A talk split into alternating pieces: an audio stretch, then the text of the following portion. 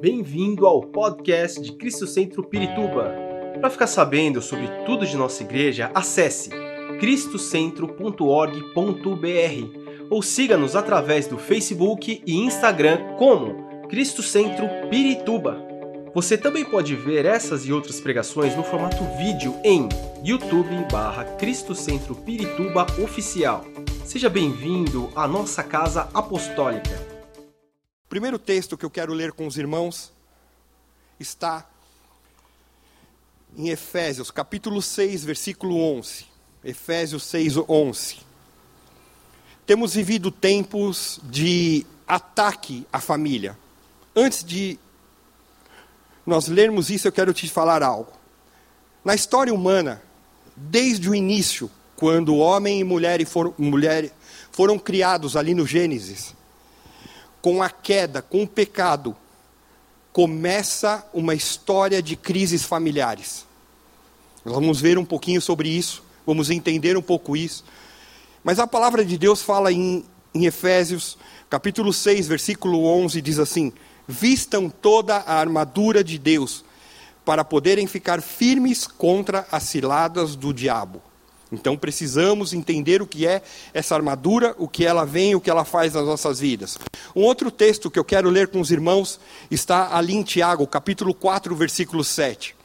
Diz assim: Portanto, submetam-se a Deus, resistam ao diabo e ele fugirá de vós. De vocês, no caso da NVI. Nós vemos que uma das instituições mais atacadas nesse mundo é a família há um plano diabólico. Eu quero te dizer que, a começar na minha família, famílias perfeitas não existem. Já dizia Padre Quevedo, isso não existe. Porque é feita por um homem imperfeito, uma mulher imperfeita, que um dia falam sim, nos amamos, vamos casar e vamos constituir família, mas aquele germe do pecado ainda permanece entre nós a Bíblia fala que todos pecaram e destituídos estão da glória de Deus, ou seja, eu preciso que Jesus Cristo esteja presente no meu relacionamento para que a gente comece a ser bem-aventurado. O que é bem-aventurado? Que nós sejamos felizes, mas perfeitos não. O único perfeito que andou nessa terra morreu, mas ressuscitou foi Jesus Cristo. Glória a Deus. Olha só a história do mundo, por que, que família é tão atacada? Desde lá do início, acontece a primeira ruptura. O homem ali, Adão, Deus havia dado uma ordem para Adão: Adão, você pode comer de todas as ali as frutas daquele pomar, daquele jardim, porém dessa árvore você não deve comer. A mulher enganada pela serpente que representava a serpente Satanás, ela vai ali, ela pega dessa fruta, ela dá ao seu marido para comer e come também, e aí aconteceu uma desobediência entre o pecado, naquilo que Deus havia estabelecido. Eu não quero julgar aqui se é o homem, se é uma mulher, porém a cobrança de Deus é para o homem. Porque Deus havia dado essa ordem para o homem. E ele poderia muito bem ter falado para a mulher não, mas ele entrou nessa e caiu ali de bobeira. Aí que acontece? O Senhor vai todo dia, o Senhor ia conversar com esse homem. Então Deus ali se reunia com Adão e Adão se esconde naquele momento ali de ruptura. E o Senhor fala: Adão, por que você se escondeu? O que, que aconteceu? Ele fala: A mulher que tu me deste. Jogou a bola para a mulher. O Senhor vai falar com a mulher, a mulher, a serpente que me enganou. A serpente não tinha para quem jogar, se lascou, porque era a última ali da fila. Mas acontece a primeira ruptura entre o casal. Anos mais tarde, esse casal, Adão e Eva, eles têm filhos. Caim e Abel, e acontece o primeiro fratricídio, que é o delito cometido contra o seu próprio irmão. Hoje, quantas vezes a gente assiste algum jornal, algum noticiário e a gente vê irmão matando irmão? Sim ou não? Constantemente, infelizmente. Passa mais um pouquinho, entra Lameque na história. Lameque é a quinta geração de Caim e vem a poligamia que fere o conceito divino de monogamia. Ou seja, aconteceu, Deus havia colocado o homem deixará seu pai e a sua mãe, a pegar-se a sua mulher. Um homem, uma mulher. Entra Lameque e a história começa a complicar, e várias mulheres ali. Passa mais um tempo, a sociedade vem distorcendo, e a gente vê isso na Bíblia, acontece, os desvios chegam e começa a distorcer aquilo que Deus colocou. O homem deixará seu pai e a sua mãe a pegar-se a sua mulher, um homem, uma mulher, e entra a relação de homoafetividade e começa a coisa a descambar. E a gente vai seguindo assim até os dias de hoje. Então eu quero te dizer que mais do que nunca a família ela vem sendo desconstruída através dos pilares que Deus estabeleceu lá no início. E nós estamos hoje afetados 2022 porque há um DNA divino para as famílias, relações marido e mulher, as relações pai e filhos, as relações avós e netos, mas tudo isso está se perdendo nos dias atuais. Esse modelo de, divino de família vem sendo dinamitado a cada dia por um modelo, novo modelo de família onde não se sabe quem é o pai, não se sabe quem é a mãe, não se sabe o que é ser esposo, não se sabe o que é ser esposa. Não há definição clara dos papéis. Se fala do poliamor, eu posso amar várias pessoas, eu posso ter relação com várias pessoas, onde tudo é permitido, não há proibições. Muitas pessoas não sabem quem é seu cônjuge realmente vale tudo, tudo é aceitável. E essa é a sociedade que nós estamos vivendo agora. Uma sociedade caótica. Mas eu quero ler com os irmãos o que a palavra de Deus fala em Efésios capítulo 5, versículos 1 a 7. Efésios 5, de 1 a 7.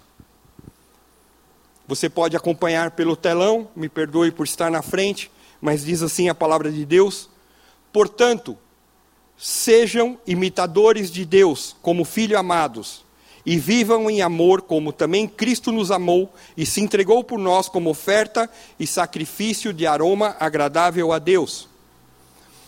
Entre vocês não deve haver nem sequer menção de moralidade sexual, nem de qualquer espécie de impureza, nem de cobiça, pois essas coisas não são próprias para os santos não haja obscenidade, nem conversas tolas, nem gracejos imorais, que são inconvenientes, mas ao invés disso, ação, ação de graças.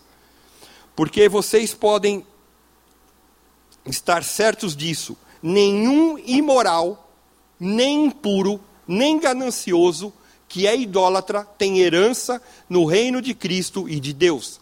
Ninguém os engane com palavras tolas pois é por causa dessas coisas que a ira de Deus vem sobre os que vivem na desobediência. Portanto, não participem com eles dessas coisas. Palavra dura para nós.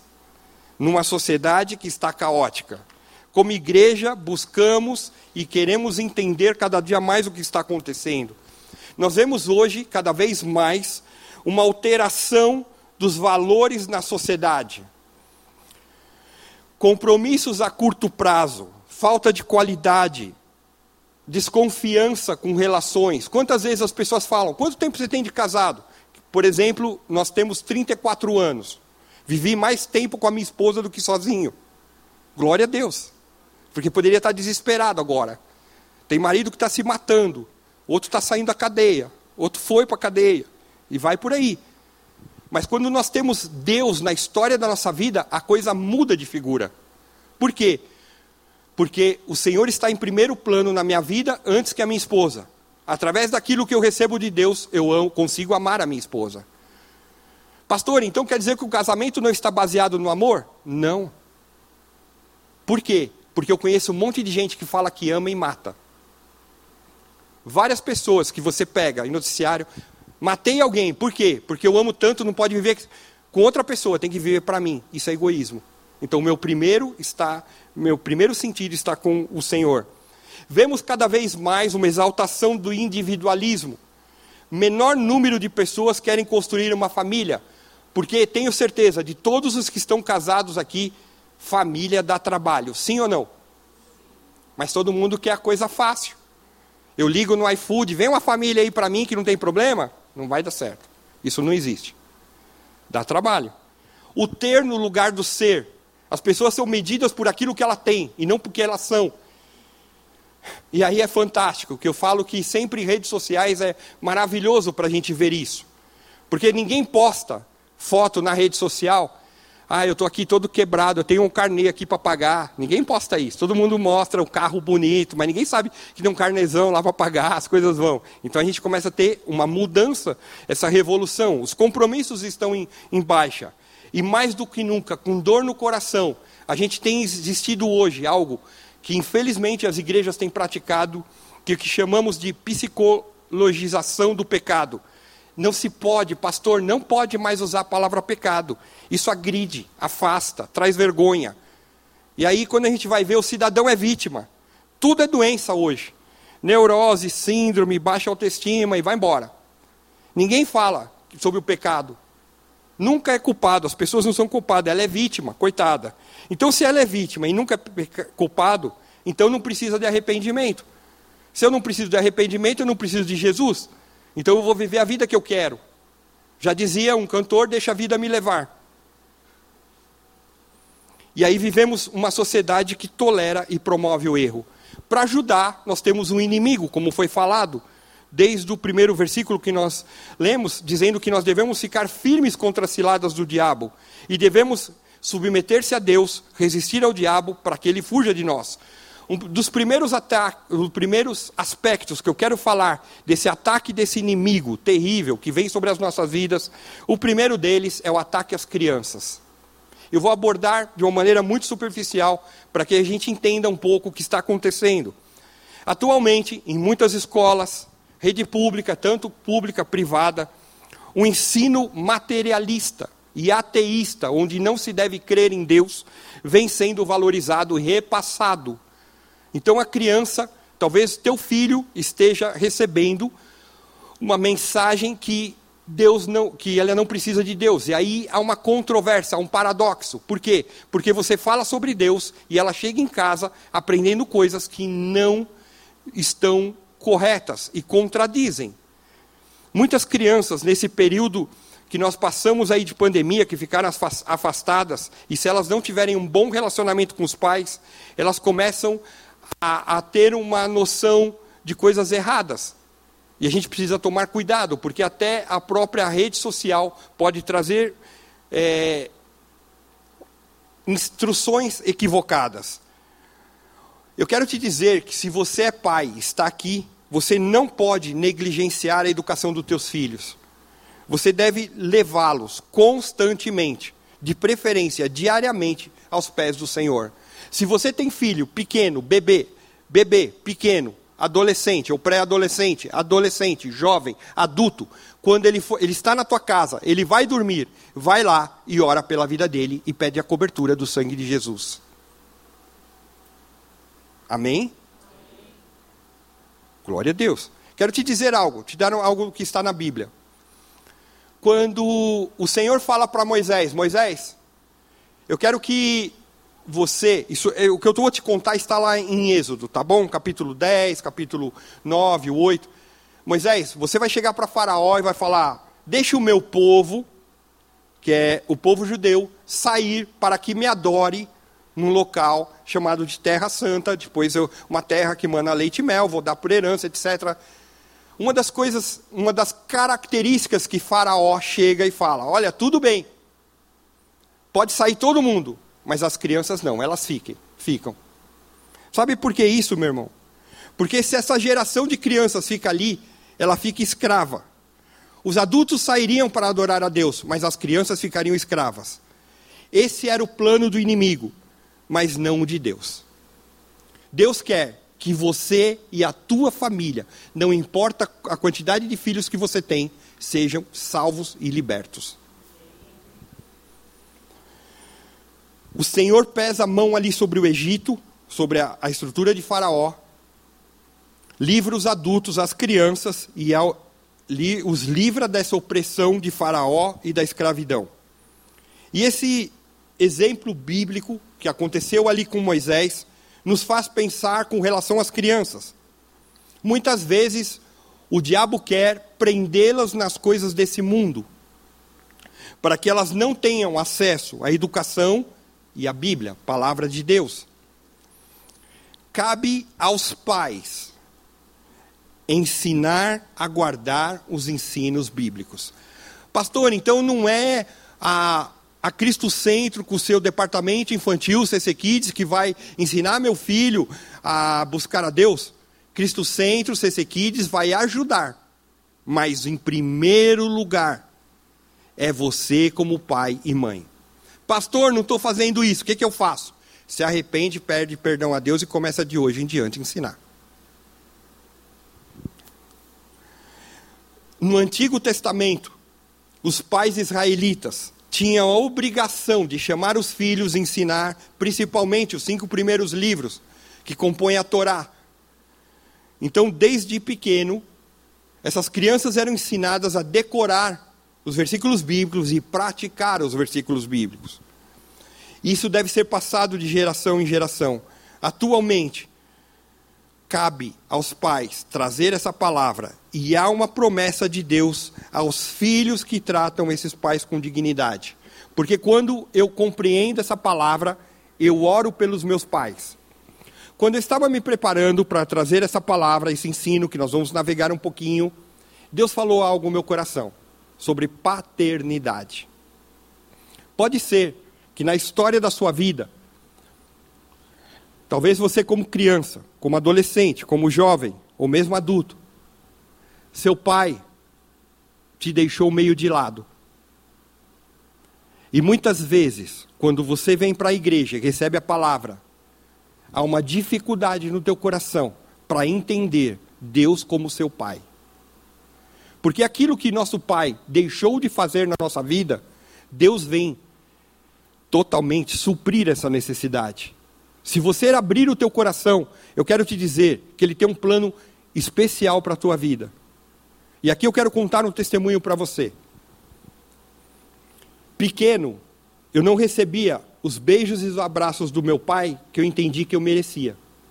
Porque meu pai sempre foi uma pessoa que teve uma educação mais rígida, mais dura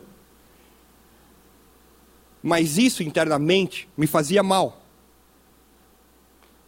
Porque quantos filhos gostariam de ter um abraço sincero do pai e um beijo do pai? Mas eu não tinha. Até que passaram uns anos e eu entendia que tinha essa deficiência, esse déficit lá guardado. Deus sabia, mas ninguém. Acho que nem minha esposa sabia de nada disso. Até que um dia em Cristo Centro, foi ministrado sobre paternidade, que o Senhor Deus, ele quer se tornar o teu pai amplo, um pai que ama, um pai que cuida. E eu entendi isso. Meu pai ainda era vivo. Por muito tempo, pelo meu fato dos meus pais é, terem sido divorciados, por muito tempo eu fiquei sem falar com meu pai. E o culpei por várias coisas. Mas eu entendi aqui que eu precisava resgatar essa situação com meu pai. E assim como as crianças são atacadas, eu entendi que lá na minha infância, meu pai não me beijava, não me abraçava, não porque ele não queria, porque ele não foi educado dessa forma. Mas eu aprendi que eu poderia fazer a diferença através da vida do meu pai. E a primeira vez que eu recebi essa palavra, eu fui visitá-lo. Geralmente eu pegava meu pai, a gente ia tomar um café ou almoçar.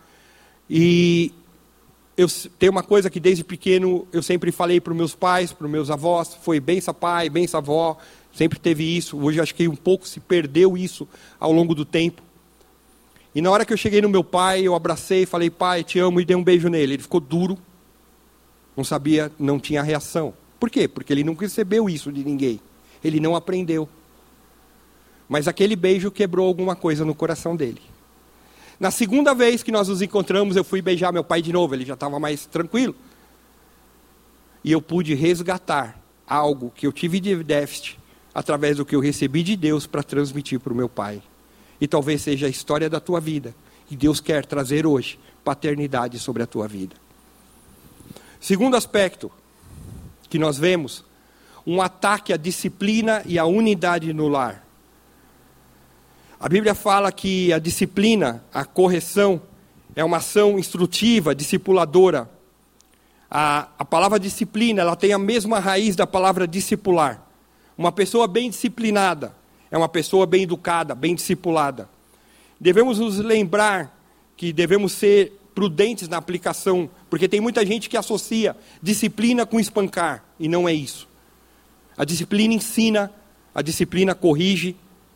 E outro aspecto que tem se perdido no lar é a unidade. Por quê? Porque nós vivemos numa vida de correria. A gente não consegue almoçar juntos, jantar juntos, aquele lance de estar todo mundo à mesa conversando, isso na correria do dia a dia, das mais várias atividades, a gente vai se perdendo essa unidade.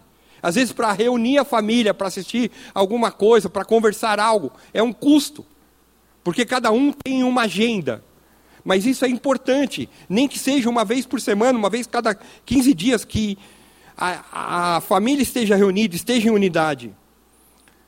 E aí, quando nós não temos essa unidade, muitas vezes os filhos vão crescendo sem a referência paterna ou materna. E mais do que nunca, quando a gente chega na igreja, eu começo a ter dificuldades para me relacionar com os outros. Tem gente que não vê, é como se a igreja fosse uma escola e batesse o sino.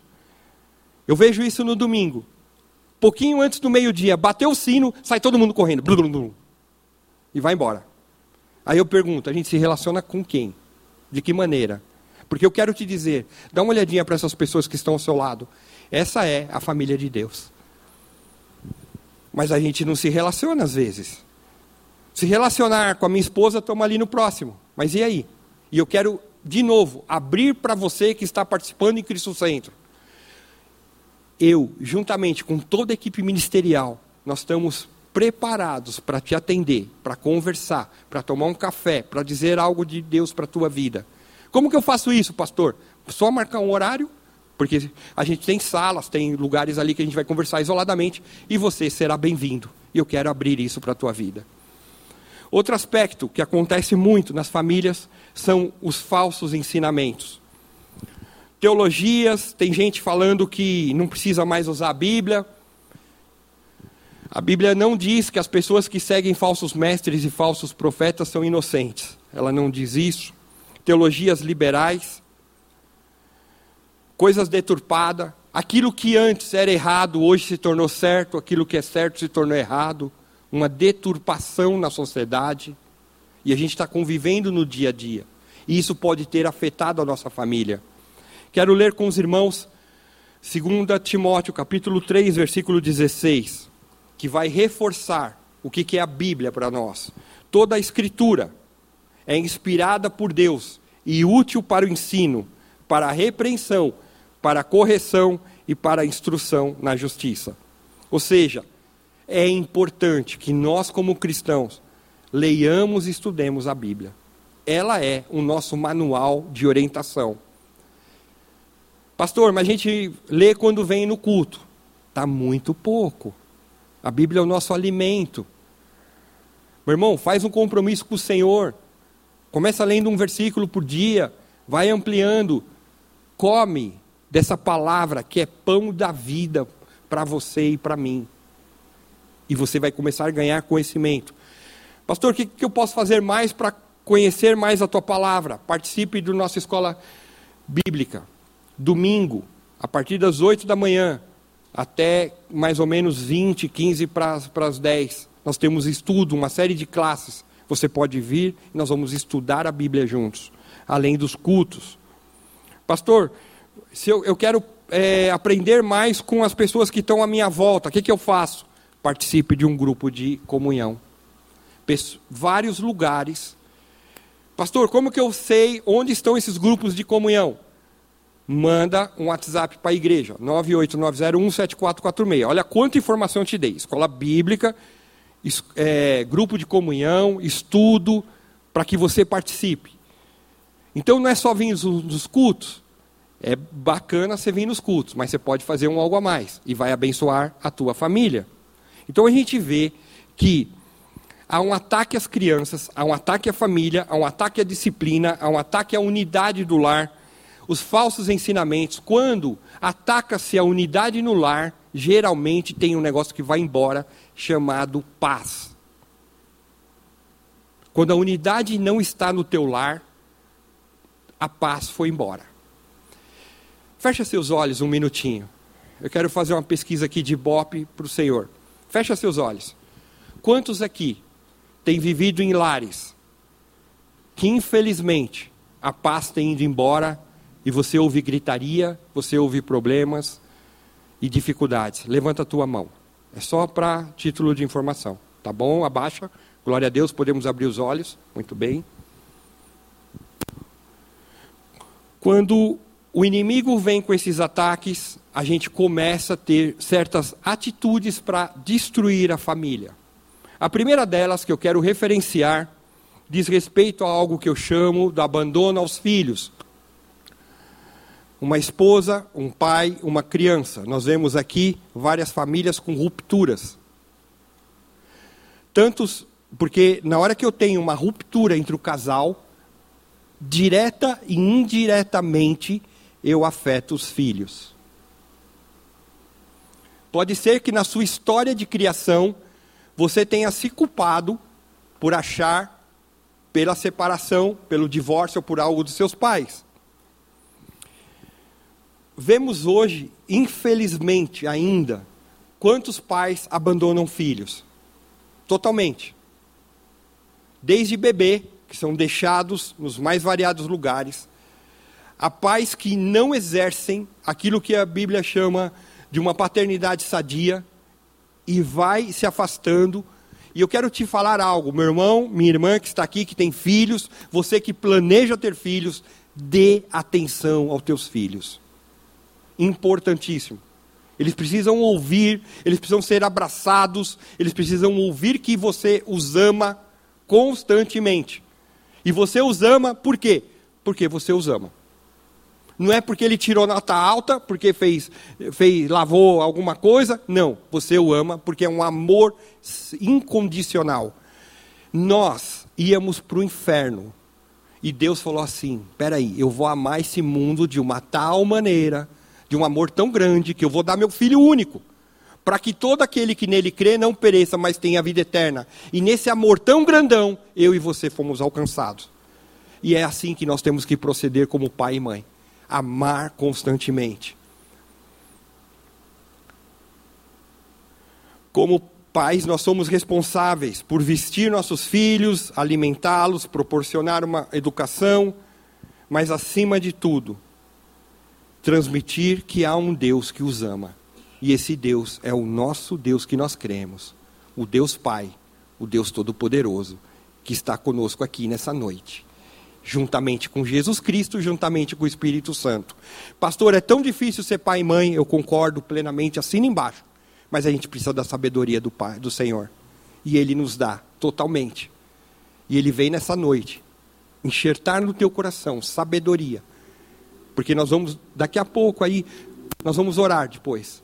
E você pode, Senhor, me dá sabedoria para ser um pai melhor, uma mãe melhor. E aqueles que querem ter filhos, coloque esse teu desejo perante Deus. Porque Deus, Ele é, a Bíblia fala que Ele é galardoador daqueles que o temem. Ou seja, é um Deus presenteador, é um Deus que dá. Se colocarmos isso com fé, Ele faz. Outro aspecto que tem acontecido há um desrespeito aos pais. Quantos lares nós vemos o filho ou a filha reinando? Tem que ser do meu jeito. tá? Eu quero isso. E a Bíblia fala que o ato de honrar pai e mãe sempre foi apreciado por Deus.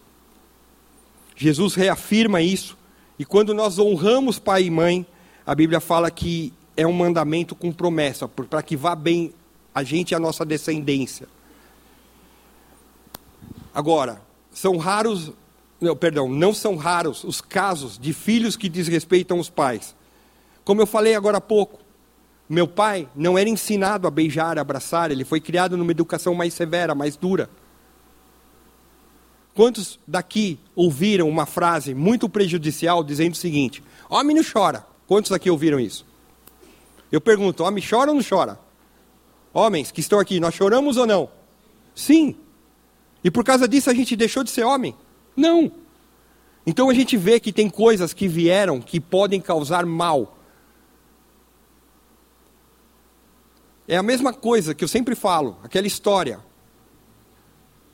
É, manga com leite História lá de trás. Manga com leite. Olha, não toma manga com leite que você vai morrer. É claro, se chupar um saco de manga, 10 litros de leite, vai ter problema de congestão. Mas isso não tem fundamento. Ou seja, eu preciso respeitar os nossos pais. E pode ser que na tua história de vida, a tua relação com seus pais esteja quebrada. E Deus quer trazer cura hoje e libertação. Pastor, mas meu pai não me aceita. Meu pai isso, meu pai não sei o quê, meu pai não sei o que lá. Eu posso te falar, porque eu falava isso do meu pai. E eu entreguei para Deus e falei, Senhor, é, todas as vezes que eu desejei o mal para o meu pai, cessa isso, limpa isso daí, e que eu possa amar meu pai com coração íntegro. Mesmo que ele não me ame, mas eu quero fazer a minha parte. E o Senhor veio e restaurou. Eu não sou melhor que você. Eu dependo tanto de Deus quanto você. Se Ele restaurou a história da minha vida, Ele tem poder para restaurar isso na tua história. Outro aspecto: o secularismo, as filosofias humanas, a pornografia, tudo que vem para causar confusão. Secularismo é a doutrina hoje que traz os princípios espirituais na condução dos negócios humanos, ou seja, para o secularismo, o homem é o centro das atenções, ele é a medida de todas as coisas. Quando a família se volta para as coisas, o ter no lugar do ser, eu tenho isso, eu tenho aquilo, e a gente começa. E às vezes eu penso uma coisa, é, eu nunca pedi para Deus uma casa na praia. Pastor, você é bobo, você devia ter pedido. Não, porque talvez me tiraria da presença do Senhor em vários momentos. Então Deus sabe que era melhor eu não ter. Então Ele não vai me dar aquilo que vai me destruir. Eu gosto de praia, gosto de campo, mas eu pego minhas férias lá, mas é engraçado porque crente é um negócio louco, né? Porque às vezes a gente viaja e você está pensando no culto. Ah, o culto está uma bênção. Deixa eu ver aqui, agora tem o celular para acessar nos domingos de manhã. Por quê? Porque nós somos cristãos e esse relacionamento é maravilhoso. Mas a gente tem que tomar cuidado, porque muitas vezes essa confusão, filosofias, pode isso, não pode aquilo, vai nos tirando dessa vida familiar. E a gente vai se afastando. Isso vai trazendo problemas. A Bíblia fala, está um pouquinho pequeno aqui, mas está em 1 Pedro, capítulo 1, versículos 15 e 16. 1 Pedro 1, 15 e 16. Diz assim: Antes, santifiquem Cristo como Senhor no coração. Estejam sempre preparados para responder a qualquer que lhes pedir a razão da esperança que há em vocês Contudo, façam isso com mansidão e respeito, conservando uma boa consciência, de forma que os que falam maldosamente contra o bom procedimento de vocês, porque vocês estão em Cristo, fiquem envergonhados de suas calúnias. Ou seja, nesse tempo, nos tempos atuais, nós estamos sendo influenciados a cada dia pela mídia a viver um estilo de vida materialista, um estilo hedonista, onde o prazer é o que interessa Quantas vezes a gente ouviu a frase, e pode, se você pratica essa frase até hoje, eu diria, deixa ela de lado. A frase é: o que importa é eu ser feliz, não importa os outros. Então eu trago o prazer mais do que tudo. Isso acontece no trabalho. Talvez você esteja sofrendo uma perseguição no trabalho. Alguém querendo o teu posto de trabalho. Isso aconteceu várias vezes na minha vida. Uma vida, sim, Principalmente quando eu fui para vendas. Que aí todo mundo tentando fazer a sua cota e, e cada um querendo mais e mais. E às vezes as pessoas usam coisas complicadas para tirar a nossa paz. Mas quando isso acontecia, eu tinha um cantinho de refúgio, que era o meu cantinho de oração. Entregava isso para Deus. E Deus, posso te falar de coração, sempre trouxe vitória na minha vida. Por quê? Porque ele é soberano, não as pessoas, não as falcatruas, não as filosofias. Como sal da terra e luz do mundo, conforme diz lá Mateus 5, nós precisamos ter a vida familiar também como sal da terra e luz do mundo, e não terra da terra e nem mundo do mundo. Muitas vezes, quando a gente se volta para aquilo que vem no nosso celular, no nosso computador, no nosso dia a dia, vem coisas ruins e você tem a possibilidade de tomar a decisão de não seguir naquilo. E dentre isso, eu quero te falar algo. Chama-se pornografia. Hoje nós vemos um culto ao corpo. Muita gente, cada dia que eu ouço que uma mulher deixou e perdeu a sua vida, porque o lado estético tinha que fazer com que ela fizesse lipoaspiração, lipo daqui, lipo não sei o que lá. E ela perdeu, porque ela achou lá, eu não sei quanto custa uma cirurgia dessa, até porque eu não sou mulher, glória a Deus. Mas, sei lá, vai, vamos dizer, 20 mil, 30 mil, daí ela acha por 8 mil, maravilha. Meu irmão, vai ter gato nessa história. O churrasquinho é de gato, não é de carne boa. Mas eu vou, vai fazer, a mulher perde, porque eu preciso ter um culto ao corpo. Aí entra, a gente precisa estar esperto com relação àquilo que vem de propaganda, de pornografia. E aí eu pergunto, nesse meio todo estamos eu e você. Como nós reagimos aos ataques do inimigo? Como eu e você fazemos parte do que a Bíblia fala do exército de Deus? Como reagimos a isso? Choramos? Chamamos o Chaves? Quem poderá nos livrar? Chapolin, Colorado? Vamos olhar. Primeiro aspecto: observar e praticar a palavra de Deus. Só a Bíblia fala que nós podemos ter pureza em nossos caminhos quando nós observamos e praticamos essa palavra.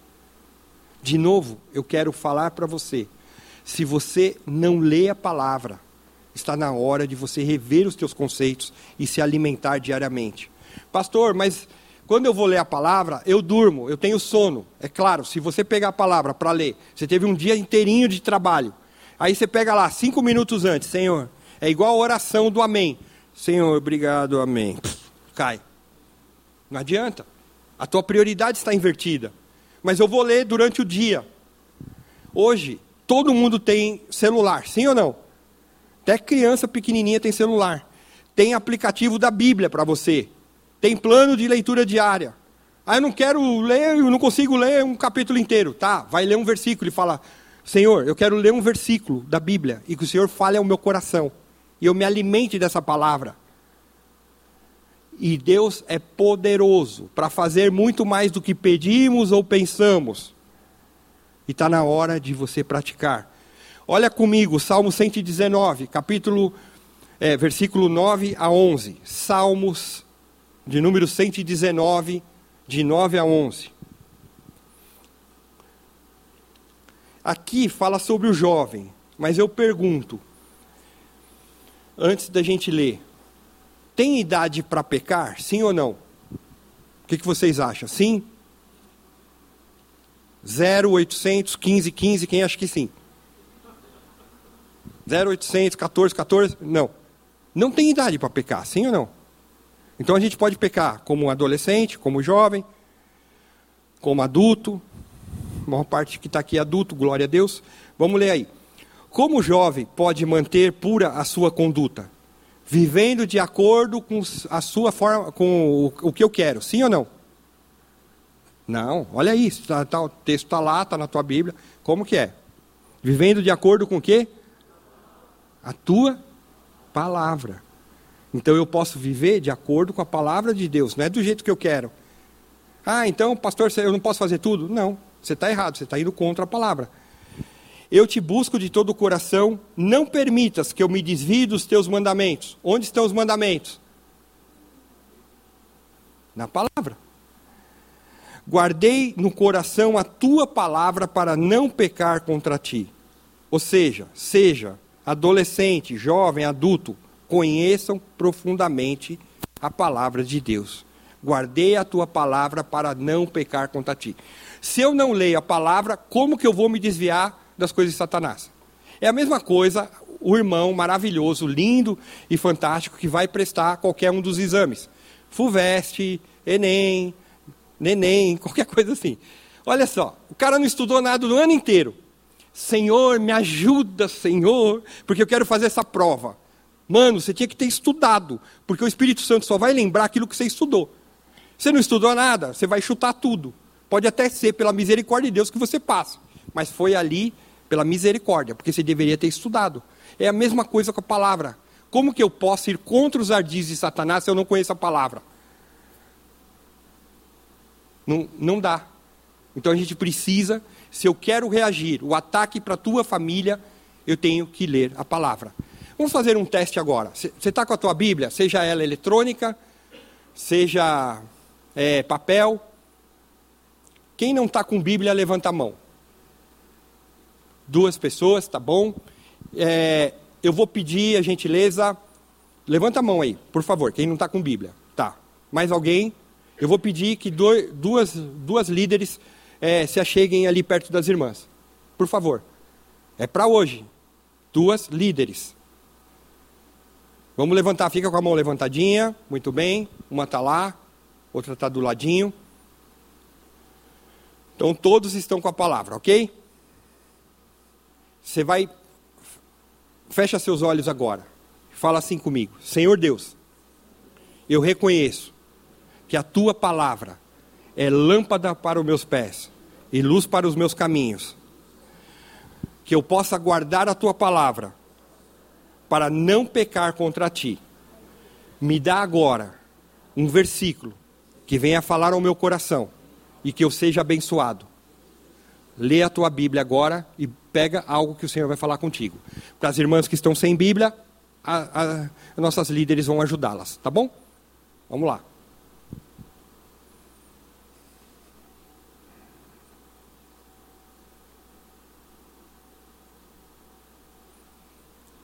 Muito bem. Vocês estão lendo o versículo, né? Agora eu vou ver se vocês leram mesmo.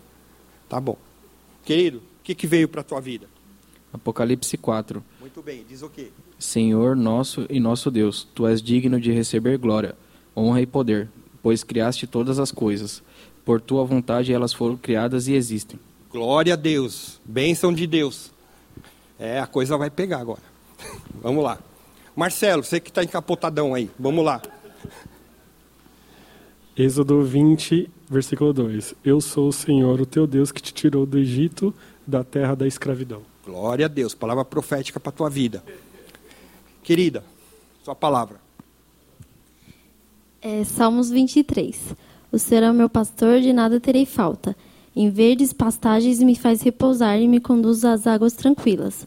Restaura-me o vigor, guia-me nas veredas da justiça, por amor do teu nome. Mesmo quando andar por um vale de trevas e morte, não temerei perigo algum, pois tu estás comigo. A tua vara e o teu cajado me protejam. Preparas um banquete para mim à vista dos meus inimigos. Tu me honras, ungindo a minha cabeça com óleo e fazendo transbordar o meu cálice. Sei que a bondade e a fidelidade me acompanharão todos os dias da minha vida e voltarei à casa do Senhor enquanto eu viver.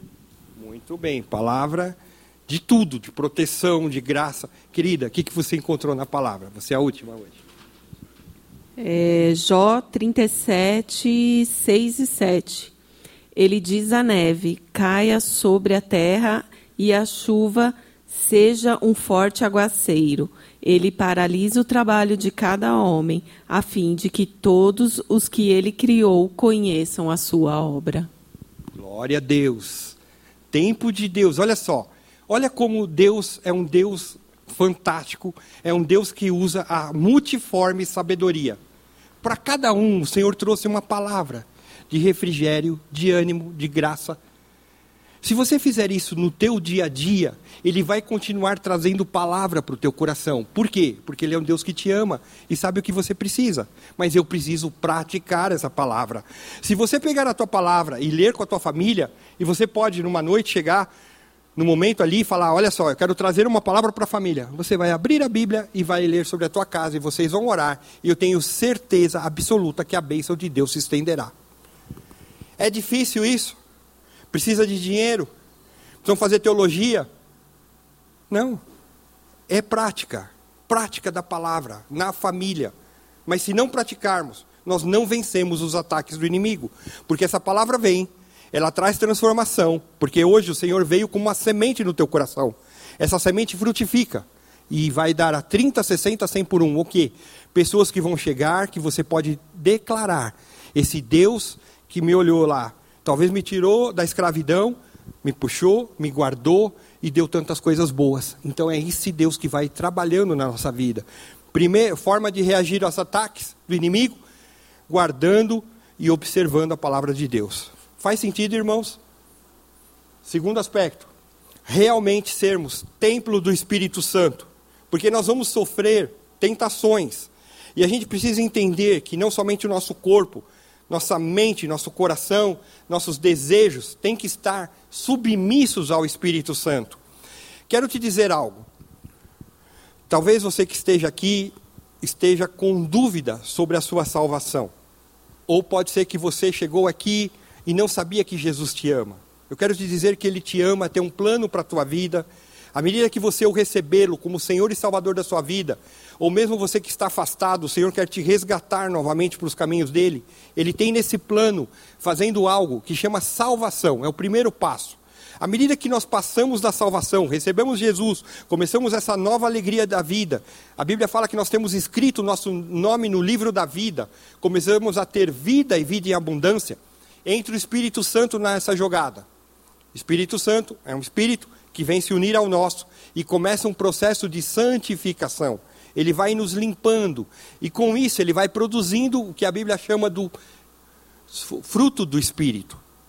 E a gente começa, eu quero um cara bravo, chato, eu começo a, me a ter o domínio próprio sobre a minha vida. Longanimidade, paciência, fé, mansidão. E ele vem trabalhando isso. Eu quero dizer que todos nós seremos trabalhados até a volta de Jesus ou até a gente bater as botas e morrer.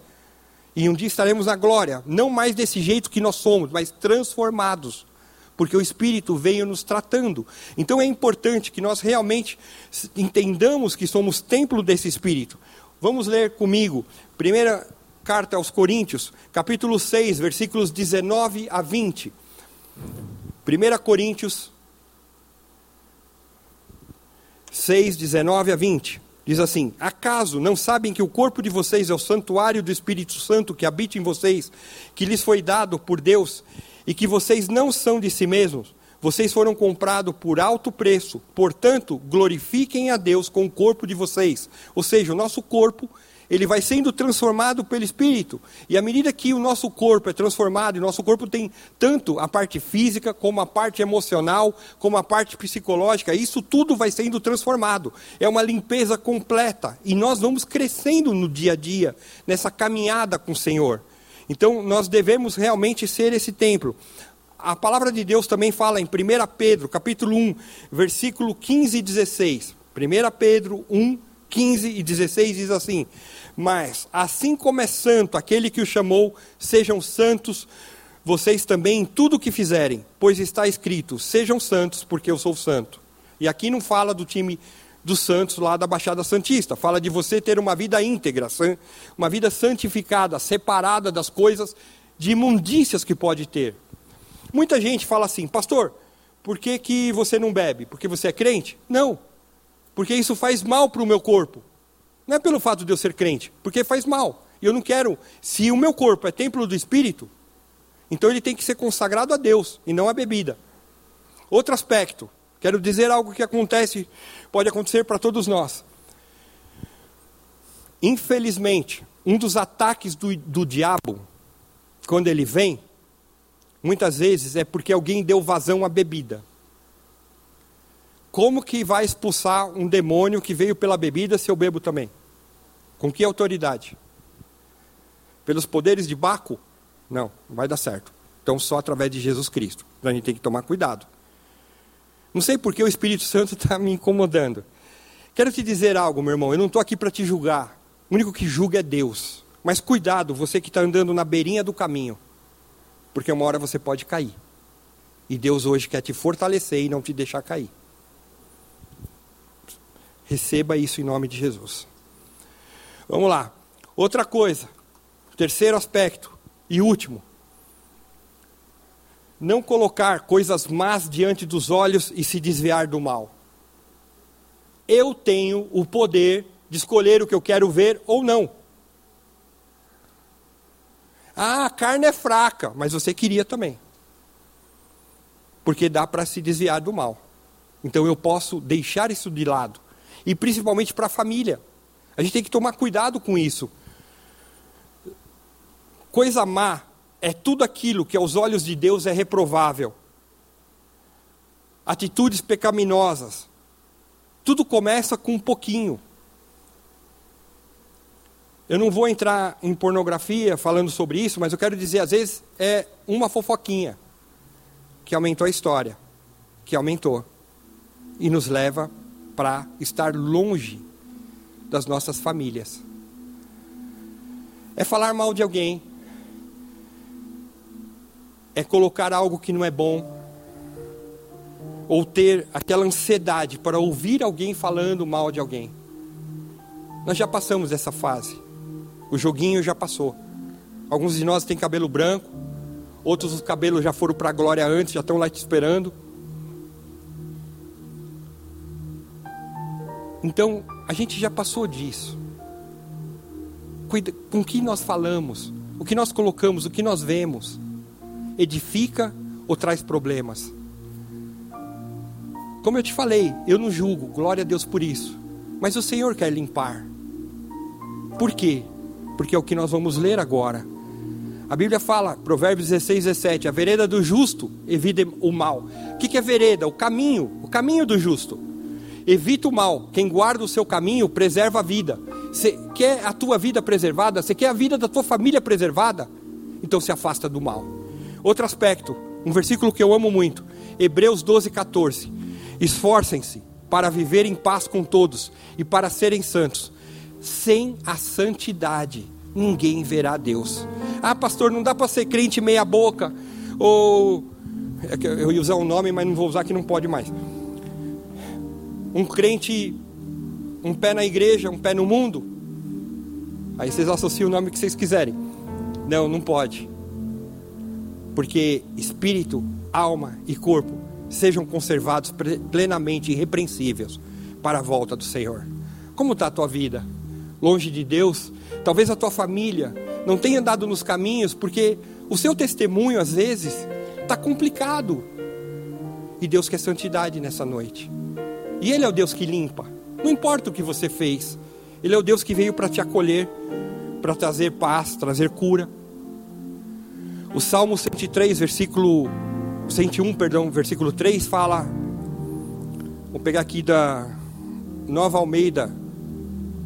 Não porei coisa injusta diante dos meus olhos, não olharei para coisa alguma que seja má e vulgar. E a, e a NVI fala: repudiarei todo o mal. O que está colocando na tua vida? Família é um projeto de Deus. Esperamos que esta mensagem tenha te inspirado e sido uma resposta de Deus para a sua vida. Quer saber mais sobre Cristo Centro Pirituba? Siga-nos nas redes sociais no Facebook, Instagram e YouTube, ou visite nosso site em cristocentro.org.br.